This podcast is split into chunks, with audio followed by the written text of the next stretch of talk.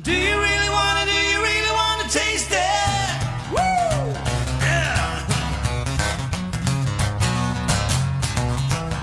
Olá, olá, olá pra você que também fica enganando seus amigos sobre qual deles é o seu melhor amigo de verdade. Eu sou o Vinícius Brandão, estou aqui acompanhado da Camila de Almeida e estamos indo para o nosso último episódio dessa segunda temporada da série Pacificador. episódio chamado It's Cow or Never, que é outro trocadilho aí. A frase em inglês normalmente seria It's Now or Never, significando é agora ou nunca, mas aí ele troca a palavra agora por vaca, que tem o, a letra inicial só diferente. Capítulo 8 Chutando o pau da bavaca. O que, que nós achamos do episódio, Camila? Foi um episódio emocionante, sim. Eu colocaria ele dentro de emocionante. Teve umas batalhas. Cara do James Gunn mesmo, assim, uma batalha dura, sangrenta, cabeças rolando. Que foi o James Gunn liberto, né? Pra fazer as coisas que ele gostava de fazer, estilo Esquadrão Suicida. Mas é, eu, por outro lado, é bom. Eu gostei. E é. O nível da série toda é muito boa.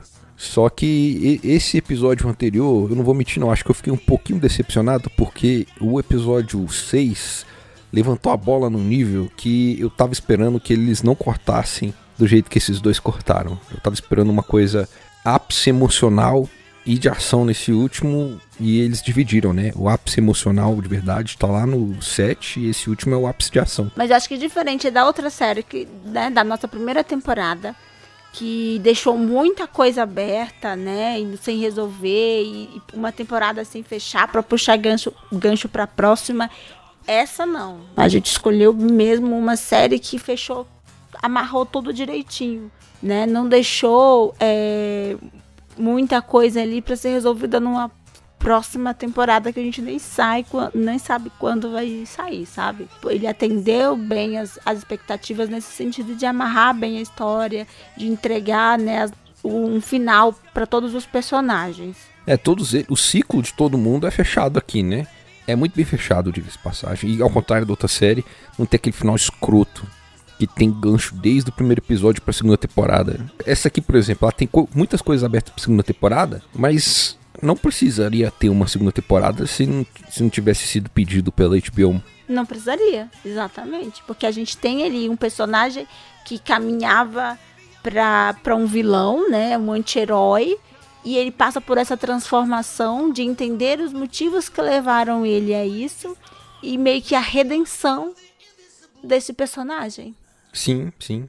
Assim, a outra série também fechava todos os ciclos. Os três personagens principais e do assassinato são fechados. Mas aí tem aquele final escroto lá. Se você quer saber qual série nós estamos falando, volte alguns episódios atrás. Volte para a nossa primeira temporada. Tem 10 episódios gostosinhos da nossa primeira temporada pra você ouvir aí. E é, esse episódio também trouxe agora ali um embate, vamos dizer assim, né? A resolução do conflito do John com o Chris. Ele vinha meio espinzinhando John. Ele, tinha, ele ficou com muita raiva por conta da prisão do pai, né? E, e ele sempre usou, né, dessa da voz que ele tinha e dessa maneira dele para fazer bullying com o John Economos. E nesse episódio a gente tem o fechamento ali, realmente, do. A história da, de amizade, o ciclo dos dois sendo fechada. Assim, a gente não vê a cena deles se resolvendo, mas isso serve, né? Tem aquela cena da barba. O John sendo forçado a explicar pras borboletas. Porque que ele tinge a barba e, e mal tingida, né? Que- Porque fica claro que todo mundo nota que essa barba, tipo, foi feita de pintor de qualquer jeito. É, e aí é, ele ser forçado a se abrir desse jeito faz com que o pacificador compreenda o que, que a Adebayo tava falando pra ele lá no sexto episódio. E justamente o John traz ali um- uma cena de um certo drama, com uma certa melancolia, de desabafo, né? Sobre os problemas dele pessoais, os problemas financeiros que motivam ele a fazer isso e como as pessoas nunca nunca tinham falado isso pra ele, da barba dele ser tingida, que as pessoas assim, é, olhavam, não falavam nada, ignoravam esse fato.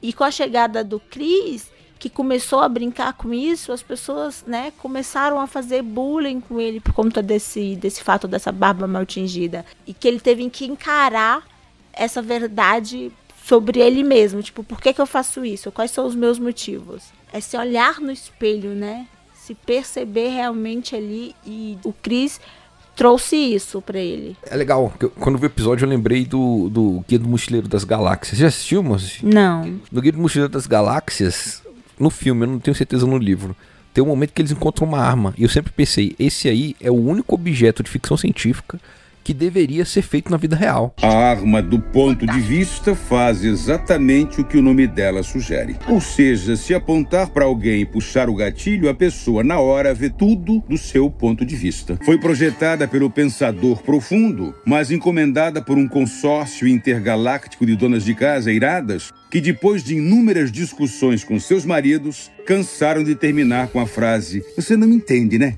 Olha como isso é poderoso, né? O, a Adebayo colocou a sementinha da empatia nele lá naquele episódio e agora fez ele perceber, né? Fez ele ser uma pessoa, não vou dizer melhor, mas uma pessoa mais gentil. Acho que empática, né? Ele percebeu, ele se, o espelho que ele escancarou pro John, né? No sentido do John se perceber e ver quais reais motivos que faziam ele atingir a barba, a- eh, ser um homem solitário, né? Que, que queria ser aceito, parecer mais jovem e, e vários outros problemas, também é um espelho que reflete pro Chris, no sentido de ter essa empatia e de se perceber como o John, sozinho, solitário, que quer ser aceito, né? Que quer ter amigos, quer fazer parte de uma equipe. Mas é, é mais do que isso também, porque o, toda vez que o Chris fazia essas piadas, ele era incapaz de achar que as piadas podiam fazer mal pra outra pessoa. E agora ele tá percebendo. Olha que pessoa diferente que ele é agora do- da pessoa que ele era no começo da série. Essa consciência, né? E é bonitinho que o, o final do episódio tem uma cena bonitinha do John colocando o retrato da equipe no- na mesa de trabalho dele. Ele tem uma mesa vazia e de repente ele tem um- uma foto. Os motivos, né? A gente precisa de motivação para seguir, né? A gente precisa se sentir parte de algo, né? Hum, E ele encontrou um- uma motivação, ele encontrou um porquê de seguir em frente.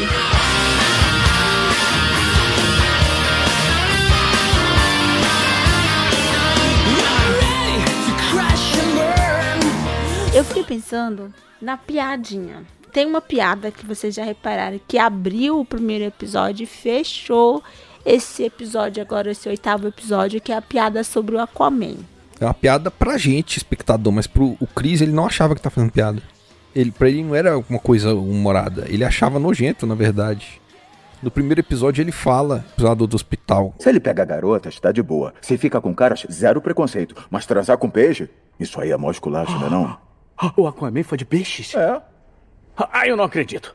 Um cara do Twitter que trabalha no aquário disse que ele paga uma grana pra ir lá e se divertir com um tubarão. Me recuso a acreditar nisso. E eu me recuso a acreditar que o cara do Twitter mentiu pra mim sem motivos. E aí, durante a série, do recorrer dos episódios, ele vai contando fatos sobre todos os outros super-heróis que não são verdade, que nem esse do Aquaman. O Superman é alien e tem fetiche por cocô. Vai catar coquinho, cara. Ah, é. O Uber livre da vida dele é a Chais, pelo que eu sei. De onde você tirou esse absurdo?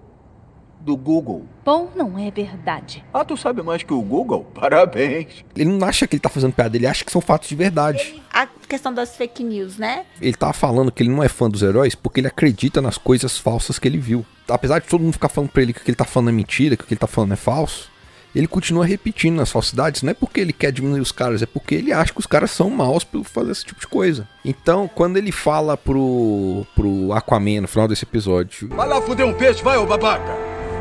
Eu já tô cheio desse boato de merda. Não é boato nenhum, não. Se fuder, Barry. de certa forma, eu acho que o, o James Gunn tá querendo criticar a nossa cultura de notícias falsas.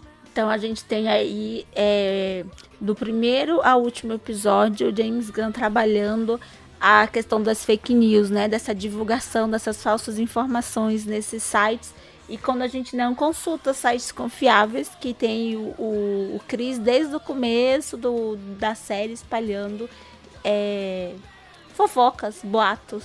E de certa forma ele tá também apresentando aqui é, é, como que a fake news faz mal. Porque o, o, o- Chris, ele, apesar de ser um personagem super interessante, ele tem esse lado ignorante que faz ele acreditar na fake news. E esse lado ignorante dele faz com que a fake news, a maldade por trás de uma fake news, faça mal pra pessoa real. Porque chega no final do episódio e ele conta a fake news e magoa a pessoa que era alvo da fake news, pessoalmente. Eu acho que ele tem um certo prazer em, contar essas fofocas sobre os outros heróis pra ele não se sentir mal. Ele se sente rebaixado como super-herói e ele tenta é, é, falar mal dos heróis que são mais populares que ele. Mas ele tenta rebaixar os caras contando verdades. Que pra ele são verdades, no caso, né? Que não são verdades, mas ele não sabe.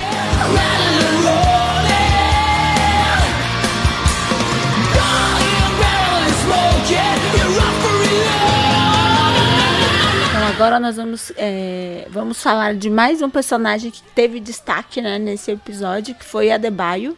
É como a gente esperava, né? O último episódio tinha que ser sobre o Chris e a Liota. Finalmente eles se resolveram nesse episódio. Tem uma...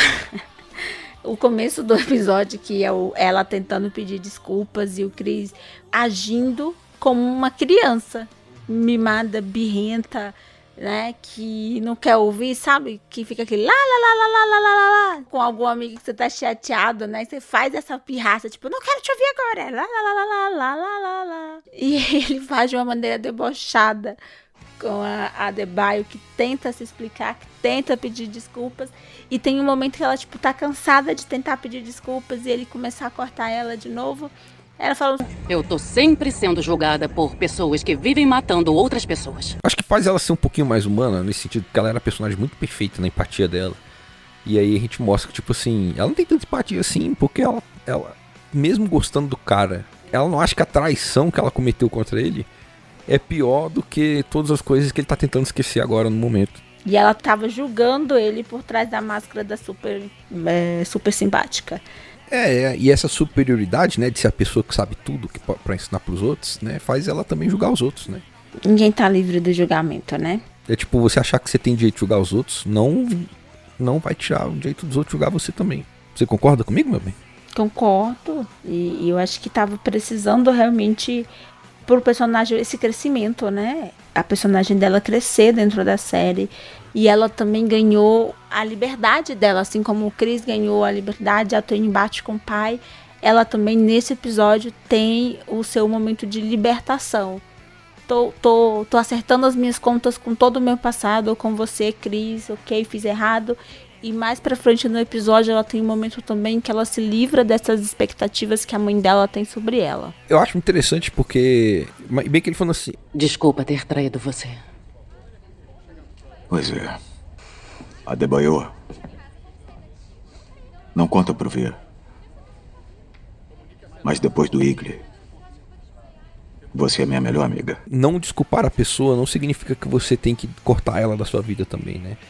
É, olha que, que atitude interessante do, do Chris aí. Depois que ela percebe que ele não quer cortar ela da vida dele, agora ela, percebendo esse, esse ato dele, foi lá e corrigiu tudo. Não, eu sei o que, o que é o certo a fazer. E a compreensão dela, né? Ela meio que nega a mãe dela. A mãe dela é realmente essa pessoa ruim. E ela tá rompendo essa ruindade que, a- que ela vê da mãe dela dentro dela. Fez com que ela fi- fizesse algo ruim, algo que desde o princípio a, a Liota vem trabalhando isso. Eu não, eu não vou matar a pessoa sem, sem ter real motivo se, é, né, para fazer isso. Eu não sou uma assassina. E, é, né, e a mãe dela vinha cada vez mais colocando ela nesse caminho. Ela arma pro Chris, é um peso, porque além dela estar armando pro Chris, que é um grande, uma, um, né, um grande amigo, que tem ela numa posição né, de melhor amiga, de uma pessoa de confiança, é, ela tá indo contra o princípio dela, né?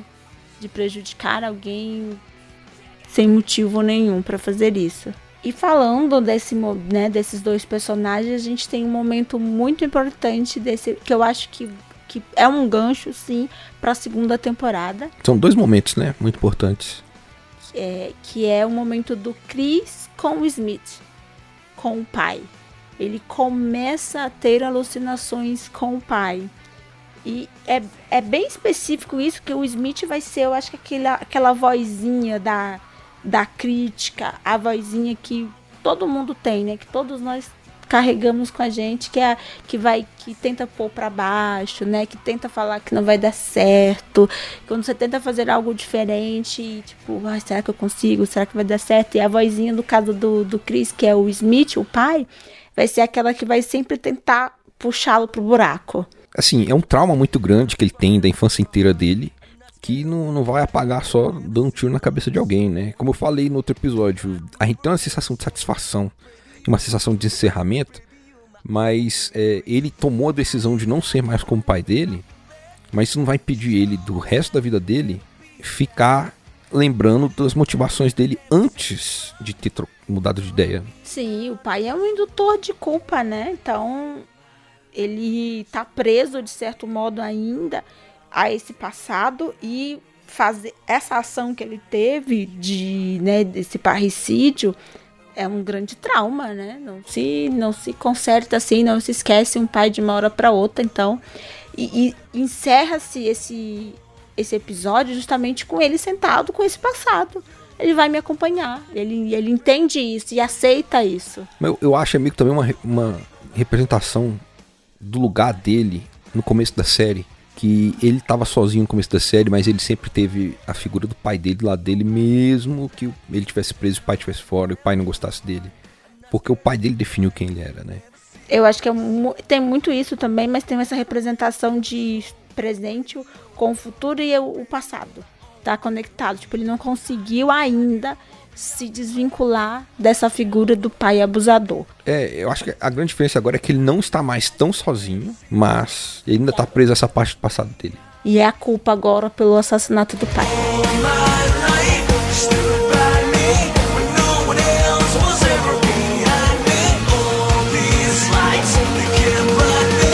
A motivação das borboletas. Nós tivemos uma motivação dada pelo Mern, né? Que já teve o seu desfecho na série. E finalmente é, o Goff explicou o real, né, a real motivação das borboletas para estarem na Terra. Isso me lembrou um pouquinho o episódio 8 do Star Wars, quando eles começam a falar sobre como foi que aconteceu do, do, do primeiro combate entre o Luke e o Kylo Ren. Que a gente vê primeiro do ponto de vista do Kylo Ren, e não é mentira. E depois a gente vê do ponto de vista do Luke, e não é mentira, mas os dois estão um pouquinho errados. Por mais que os dois estejam falando a verdade. E eu, eu achei interessante porque o James Gunn foi deixando várias pontas no decorrer da série sobre qual seria essa motivação das borboletas. E quando a gente chega agora e a gente vê do ponto de vista delas, todos os outros pontos anteriores eram verdade. E, e, lembra que teve a história do Judomaster que tava ali para contar e acabou sendo, né, atingido pela, por uma bala. E eu tinha até falado no outro episódio, tá aí, o Judomaster acabou a participação dele porque ele tinha algo para contar, né? E ele, ele entendia essa motivação. Ele falou, não, não é nada disso que você tava pensando. E ele defendia com, né, com muita força, garra esse propósito das borboletas. P pelo lado bom, pelo lado bom dessa história, é que a Adebayo não atirou nele querendo esconder algo do Chris. não era mais uma mentira da Adebayo, ela realmente estava querendo salvar ele. É, entendendo agora, né, os motivos das borboletas para estarem na Terra, que de certo modo a gente vem aí levando para uma crítica social, a gente vem destruindo o planeta diariamente, né? É poluindo, é, é, é usufruindo de quase todos os recursos que, que é possível e esgotando quase esses recursos. Destruindo o meio que, que nos dá sustento, né? Era uma coisa que eu pensei em falar lá atrás, né, na, na parte do das fake news, porque da mesma forma que naquela, naquele momento ele estava criticando a cultura da fake news, que começou muito forte com o Trump em 2016, né? E depois evoluiu para cá em 2018 muito pior do que lá nos Estados Unidos. Aqui, nesse momento da série, a borboleta fala bem abertamente qual é a crítica que o James Gunn tá fazendo, que é o Trump. Nossa espécie veio pra cá porque nosso planeta se tornou inabitável. O seu tinha tudo que a gente precisava: água pra beber e ar pra respirar. Mas, logo depois que a gente chegou, a gente notou que o povo da Terra ia ter o mesmo destino do nosso povo. Ignorando a ciência em favor de líderes populistas que dizem que as enchentes, os incêndios e as doenças não têm relação com suas próprias ações. E tratando pequenos inconvenientes como ataques à liberdade. A gente prometeu fazer por vocês as escolhas que vocês não conseguiam fazer sozinhos. Tem uma motivação maior que é mais importante do que talvez alguns humanos, mas o método matar humanos para conseguir esse objetivo maior é justificado. É, é, bem simples assim, ó. O fim pode ser bom, mas se o meio for mal, você vai estar tá praticando mal. Essa narrativa, né, de destruir o planeta, de eliminar certas pessoas para que né, o bem prevaleça, o cuidado da terra prevaleça, o amor já vem, né? Essa narrativa ela vem de muito tempo, né? E, e é da nossa natureza, é não a perversidade, mas querer sempre melhorar, né? Buscar mais. Essa constante insatisfação é, é do ser humano. A gente não está plenamente feliz com uma coisa só. Então a gente está sempre buscando, né? Essa tendência atualizante né? De estar tá buscando mais, de estar tá melhorando, de estar tá interagindo. Tem surgido esse debate de termo que eu escutei de ambientalistas, eu acho que é ecoterrorismo, que é aquele conceito tipo assim, não importa o quanto a gente faça para tentar tornar o mundo mais sustentável, a gente como espécie não é capaz. E algumas pessoas acham que isso é justificativa para tipo, bem, mata a gente mesmo, destrói as pessoas que a Terra vai ficar bem. Que é uma visão extremamente radical do ambientalismo, né? Transforma o ambientalismo em terrorismo de certa forma é isso que as burbulistas estão fazendo. Quando o Chris descobre esse motivo, tem um flash, um momento né, dramático, assim, porque se conecta muito com o que ele vinha fazendo até então. Não importa o, os meios, a circunstância, é pela paz. As borboletas, não importa os meios, as pessoas, é, é pelo planeta. Esse planeta a gente precisa cuidar. E ele, entre aspas, fazia as coisas por justiça, por paz mas fazendo coisas ruins, né? Ele falou assim: eu, eu, não gosto de matar gente, mas eu mato. E tem, né, a frase que eu até tinha notado aqui, que é bem do começo, que é do, do, do vigilante com ele, eles estão conversando, que ele fala, né? O que nos diferencia dos outros assassinos é que nós só matamos gente ruim. Aí, tem, aí o, o vigilante ele mesmo fala: É, a gente, às vezes a gente erra é, e acaba, né, matando um outro ali que não tem culpa, mas faz parte que é essa reflexão sobre tá, quem é a gente ruim, né? Quem é a pessoa ruim que a gente tá tá decidindo, né, escolhendo sobre a vida daquela pessoa, né? E o que acontece com a pessoa que coloca para si esse julgamento, né? Porque o vigilante começou a cruzar limites que o pacificador não iria, que é tipo assim, não se sentir mal e começar a gostar de matar gente. E quando você tiver errado sobre um ponto de vista, como é que você vai estar tá garantindo que você não está matando a pessoa errada e que você que é o verdadeiro vilão? Não, o vigilante traz isso justamente dessa perspectiva. A gente comete erro, tá bem? A gente mata pessoas que não são ruins, mas os, os fins justificam os meios, né? Então a gente está fazendo isso por um bem maior. E é isso que o pacificador não aceita mais, né? E, e olha como ele é incoerente, né, o vigilante ele não percebe que ao fazer um assassinato de uma pessoa inocente, cometer esse crime, se a perspectiva dele é tão importante, ele deveria matar o culpado, que é ele. Então ele deveria se matar. Em vez de seguir adiante matando é, gente. Mas pra ele, na, na consciência dele, ele é o justiceiro, né? Então o justiceiro não, não mata o justiceiro.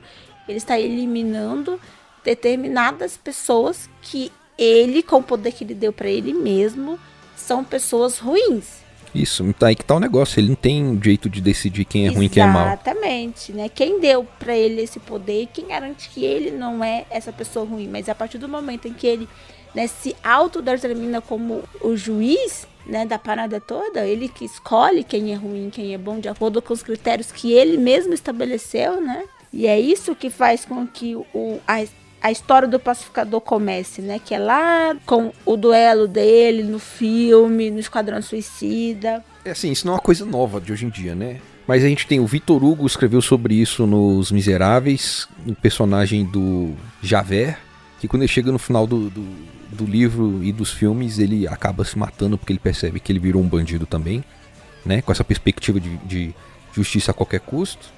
E a mesma coisa naquele livro do Dostoiévski, que é Crime e Castigo.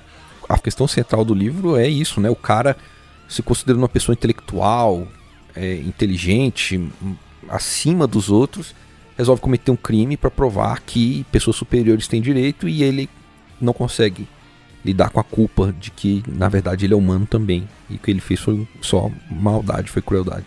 E caminhando pro final desse episódio que foi marcado, né, pelas batalhas, pelas cenas melancólicas, pelas cenas reflexivas, o Chris teve um momento de empatia com o Goff quando ele resgata o Goff lá da casa do senador, que é o chefe, né, da parada toda, E que a- estava na detetive, e o Goff fala, nós somos iguais, que é o que que faz o Chris refletir sobre ele não ser igual mais, ele não é mais a mesma pessoa, e ele, o Chris leva de novo, né? Termina o episódio com o Goff. No começo, no terceiro episódio, que é quando ele não mata a borboleta, ele só mata o corpo, né? Ele toma a decisão consciente de não matar a borboleta. Ele leva ela com ele pra casa e cuida dela de forma gentil. Alimenta ela, ela até fala, ela agradece ele por isso nesse episódio. Nesse mesmo episódio, no terceiro episódio, a gente vê a Harcourt ensinando pra Adebayo que ela não tem que ter perdão, tem que matar os inimigos, né? É o que o Murney queria também que ele fizesse, que ele tinha que matar os inimigos. E a consequência positiva que esse negócio teve pro Chris nesse último episódio, né? Não só impediu a borboleta de matar ele quando ele estava fraco e fez com que ela salvasse ele no final das contas, como depois ele toma a decisão final de não matar a borboleta depois de matar a vaca. Tipo, já derrotei. Desculpa, eu sinto muito. E a borboleta compreende isso, ok? Ele não tinha o mesmo ponto de vista que eu. E agora que ela tá sozinha, não tem por que ficar fazendo mais nada. Então ela vai viver em paz com ele. Ela achava, de certo modo, que o Chris entenderia esse, esse questão do, do propósito. E o Chris percebe que não é mais esse caminho que ele vai seguir. E mesmo assim, a cena final é dos três, né? Principalmente da, do Golf com o Chris, no sentido, tipo, bom, agora, como nós vamos fazer daqui pra frente, né? É, agora eles têm que. Como eu falei antes, ele não tá mais sozinho. Ele ainda tá com o fantasma do pai, mas ele é outra pessoa. E por ser outra pessoa, ele não tá mais sozinho. Ele se abriu, né? Permitiu que outras pessoas se aproximassem dele. Que série zona do caramba, né? Eu já falei isso várias vezes durante eh, esses episódios, mas eu vou ressaltar novamente. Eu não esperava nada dessa série. Não é o meu perfil de série, mas eu me surpreendi muito positivamente. Me trouxe reflexões assim muito importantes, né? E como essa narrativa da desconstrução masculina é importante, é atual, e tomara que outros machos escrotos consigam, sabe? Tipo, se tocar de alguma maneira sobre alguma coisa que o Cris, né, que o pacificador trouxe durante esses oito episódios e consigam mudar aí as suas narrativas de alguma maneira, sabe? Para algum para um modo positivo. Quando a série tomou forma, né? teve muita crítica. A gente falou assim: vocês pegaram o pior personagem do filme e fizeram a série inteira sobre ele. Ao mesmo tempo que pessoas como você mesmo, meu bem, não queria assistir a série porque, pô, esse personagem aí do filme, não quero ver ele. Ou seja, as pessoas que já têm meio que essa perspectiva que ele vai tomando durante a série, não gosta dele no começo da série. Mas as pessoas que provavelmente gostaram dele no filme são as pessoas que mais precisam ver a série pra pensar as coisas que ele tá pensando no decorrer da série. É, e ele pegou realmente um personagem, um ator, tipo, com um estereotipo, né? Que a gente olha, tipo, não dá muita coisa por ele, já descreve a pessoa só por ver, né, o tamanho dela, o jeito como ele vai falando e vai agindo, você vai criando, né, sobre o Chris vários estereotipos, né, dessa, dessa capacidade dele, até onde ele vai conseguir ir. A gente vai limitando esse personagem e ca em cada episódio a gente vai descobrindo que ele é muito mais do que a gente foi, né, foi delimitando ali e ele vai ganhando uma proporção muito maior ao longo da série. Eu acho também um exercício de, um exercício de empatia pra gente, né? Vamos olhar pra esse cara, esse cara que a gente simplesmente odeia por ser idiota, um cretinão. E vamos torcer por ele. Vamos aprender a, a torcer pra ele ser melhor, sabe? Tipo, vamos torcer para que ele consiga, né, se dar bem em algum momento. E como a cena bonita dele com a com a, a Harcourt no final, tipo, os do- ela também, né, era muito fechada sobre a vida dela, sobre esse lado pessoal, sobre se sobre trabalhar em equipe. E os dois lá quando eles tocam na mão do outro, não importa no que vai ser, se é só amizade, se vai ter um romance, mas é se abrir para as oportunidades das pessoas, né? Essa entrega no sentido de estou aqui com você, conta comigo é muito importante. Ela tem esse ciclo de. Eu sempre tive que ser sozinha e triste porque eu tenho que fazer essas coisas horríveis porque é importante. E por isso mesmo que ela se acreditava descartável, né? Tanto é que quando ele fica no hospital por dias esperando ela acordar, ela chora. Porque ele fez ela se sentir humana depois de tudo que eles fizeram depois da série, né? É, é, que série boa, né? Es- Espero que o James Gunn esteja afinadinho, ele pronto, inspirado para fazer uma segunda temporada assim tão incrível quanto esta foi. Imagina que no elenco da próxima temporada a borboleta Goff entre no corpo, sei lá, de uma pessoa em coma, uma pessoa que tem algum motivo não consegue usar completamente as funções cerebrais e passa a ser membro da equipe dentro do corpo dessa pessoa. Ele não mudou o propósito dele. É, mas é, é tipo assim, precisamos salvar esse mundo, certo? Mas ag- ele não tem mais o poder que ele tinha pra fazer, né? Ele não tem mais vaca, ele não tem mais o povo dele. Mas outras borboletas também sobreviveram, né? É, não explica muito bem o que aconteceu com as outras borboletas. A gente tinha intenção- ideia no começo que eram centenas, milhares, né? É lógico, assim, não vai ser, acredito eu, que essa segunda temporada não vai ser mais sobre as borboletas, vai ter uma nova missão, né? Deve apresentar um novo personagem, outra narrativa, outra missão agora, mas que a gente possa acompanhar esse crescimento do Chris. Tem uma coisa que eu não gostei. Vamos pensar aqui, eu não gostei que apareceu a Liga da Justiça no final. Porque Ah, esse precisava final. dessa merda. Aquele negócio que eu falei lá no terceiro episódio, eu falei, porra, esse nível de borboleta aí tem que chamar a Liga da Justiça. Não adianta ficar só com o pacificador numa equipezinha. Aí nesse episódio eles percebem, né? Caraca, a ameaça do borboleta é muito maior do que a gente esperava. A gente tem que chamar a Liga da Justiça. E eu, e eu pensei, tá bom então, eles não são idiotas que nem algum filme da Marvel que eles simplesmente esquecem que existem outros heróis em vários momentos. E não, e o James Gunn sempre vinha trazendo referência de outros heróis, né? Ele falou do Flash em um determinado momento, ele falou do Capitão Gorila, referências a vários heróis, como você chama, do. Do time B da. É, do- time Z da, da, da, da DC. Heróis e vilões esquecidos que o qual a gente não ouve falar assim. É, a DC já tem seu time assim B de heróis, tem a Zatanna, já tem o Constantine, o Monstro do Pântano, que são muito queridos e apreciados pelos fãs, mas ninguém sabe quem são essas coisas. Além desses, que pelo menos eu já tinha ouvido falar, já tinha ouvido história, tem o Pacificador, o Judo Master, o Homem-Pipa. É, ele trouxe, ele trouxe referências de vários heróis esquecidos. Você é um cara que entende do negócio que ele tá fazendo, né? Ele aparentemente fez isso com a Marvel também, quando ele fez Guardiões. Porque no primeiro filme dos Guardiões tem o- um dos primeiros Guardiões da, da, da, da Marvel, que é o, o Cosmo, o cachorro. Ele faz referência ao Howard o Pato. É, todo mundo time B, time Bzão, assim. Aquele Cosmo, ninguém sabia quem era ele. Aí depois no segundo filme ele remonta uma equipe antiga dos Guardiões da Galáxia com Sylvester Stallone, a Michelle Yeoh.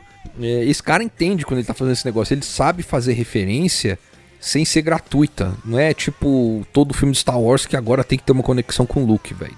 Não, bicho. Faz a sua história no universo, não precisa ter referência aos outros. E aí quando ele referencia, ele coloca o Aquaman e o Flash como parte da zombaria, Da narrativa que ele trouxe lá, né, do, do primeiro episódio. uma crítica ao conceito que, é, que era a parte que ele tava fazendo no começo da série, que é essa crítica fake news que existe por aí. Bem amarradinha. Apesar de que eu não acho que precisava ter Jason Momoa nem Ezra Miller, não. Olha aqui os caras do filme ruim. Então é isso, gente. Encerramos hoje uma certa tristeza, mas também uma satisfação de estarmos entregando para vocês mais uma temporada completinha, cheia de amor, cheia de carinho. Essa foi trabalhosa, né? Série de uma hora de duração. Nós caminhamos por uma linha, né, diferente total do que nós estávamos, né, é, assistindo com vocês. E que bom que a gente tá- se permitiu, que a gente se abriu e que a gente, né, escolheu essa série porque ela foi incrível realmente. Eu gostei muito tipo, as discussões foram muito além de coisas que eu conseguiria discutir sozinho, vendo a temporada. É isso, a série nos trouxe discussões e eu falo por isso que eu acho que é tão bacana. E eu vi no site recentemente psicólogos discutindo no Instagram, páginas de psicólogos que eu sigo, discutindo a personalidade do Chris, discutindo é, é, esse pai, discutindo vários contextos que a série foi nos apresentando ao longo desses oito episódios. E de certa forma a gente tá espalhando a palavra disso aí, né? Pros, pros nossos ouvintes. Foi muito boa. Gratidão por essa temporada maravilhosa. E já estamos ali escolhendo a nossa terceira temporada de Curtindo Juntos. Ainda não tá definida, mas estamos no caminho. É, a gente tá linkando já algumas séries que a gente tá ali de olho e que. Hum, acho que vai ser bom isso aqui. Se vocês tiverem sugestões, por favor, mandem. Estamos abertos ainda ali, escolhendo. Provavelmente na publicação desse episódio a gente já vai ter escolhido. Agora quem tá gravando ainda não foi. Mas já já a gente divulga aí pra vocês qual será a série da terceira temporada do Curtindo Juntos. E não deixem de curtir conosco, né? Não deixem de curtir conosco, assistam. Foi muito legal essa jornada até aqui. Não se esqueçam, o mundo tá um lugar difícil, mas você pode encontrar a beleza dentro de si e dos outros, por isso que a gente curte juntos, não é mesmo, Nossa, bem? meu bem, que profundo! Encontrem a beleza dentro de si. E vai se vacinar, desgraça. Se amem primeiro. Como diz o, o RuPaul. Eu adoro ele, né? Se você não é capaz de amar a si mesmo, Quem diabos vai amar você? Eu quero um amém pra isso. Amém, rainha. Amém. Adoro. Beijos. Até a próxima.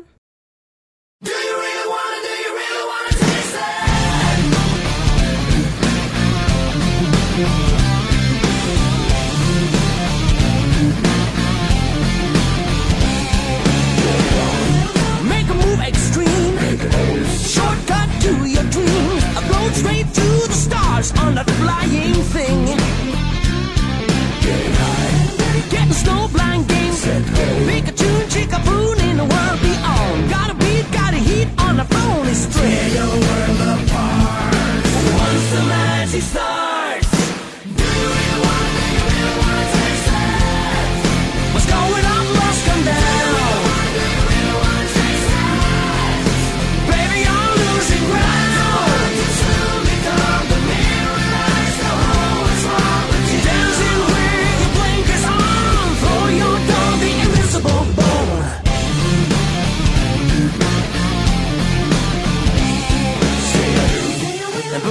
In gear, anything to get you out of here. Gotta go hit that ride to the setting sun. I gotta leave this mess behind. Gotta cruise on the got life to find. What you need read on a dotted line. Welcome to